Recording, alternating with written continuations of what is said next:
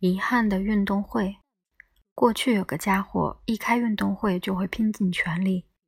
他虽然脑袋不灵光，但腿脚很快。从一年级到五年，蝉联赛跑冠军。从比赛前几天起，他就开始猛跑，非常投入。运动会的时候生龙活虎，因此他总是第一，总会拿回笔记本或铅笔之类的奖品。那家伙是赛场上的常胜将军。然而，有一年设置了吊瓶赛跑这个新项目，绳子一端绑着铁钉，先要拎着绳子的。另一头把铁钉放进细长的瓶子中，使铁钉横过来卡住瓶口，然后吊起瓶子，再开始赛跑。结果那家伙使出了浑身解数，也没能把钉子放进瓶中，成绩垫底，可悲可叹。这是他小学五年第一次遭遇滑铁卢，以前再不济。也能是亚军。他参加两人三角的比赛，由于搭档太逊，这场比赛也没能进入前三。拿着奖品，在接下来的五十米赛跑中，他一路领先。然而，就在距离终点一步之遥的地方，他摔了个大马趴，被所有选手超赶，最后。他哭着走过了终点。也许对别人来说，运动会只是运动会，但是对那家伙而言，运动会就是他的整个世界。在赛场连续遭遇失利的第二天，他就没来上学，真可怜啊！运动会也是富二代耀武扬威的好机会。赛场旁的帐篷中。TPA 会长、校长、教导主任等领导一起。TPA 就是家长教师协会。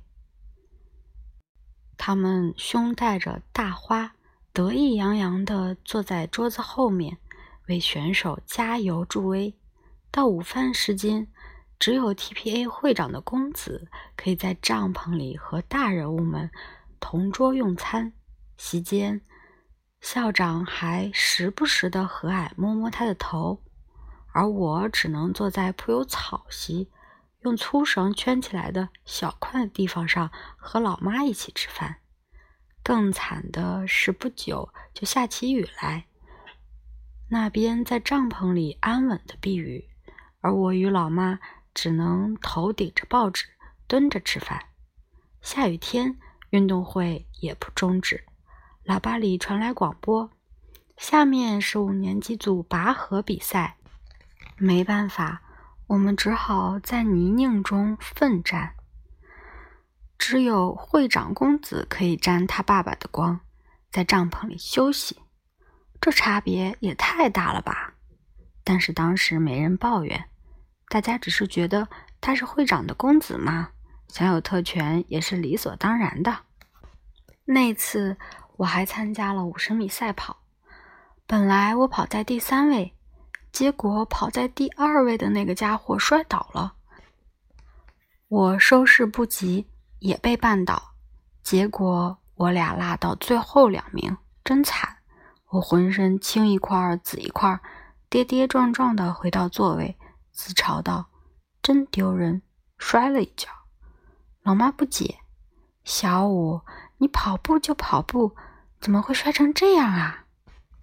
正当我哀叹时运不济时，得第一的家伙也回来了，还拿着笔记本和铅笔，兴高采烈的大肆炫耀，让我越发沮丧。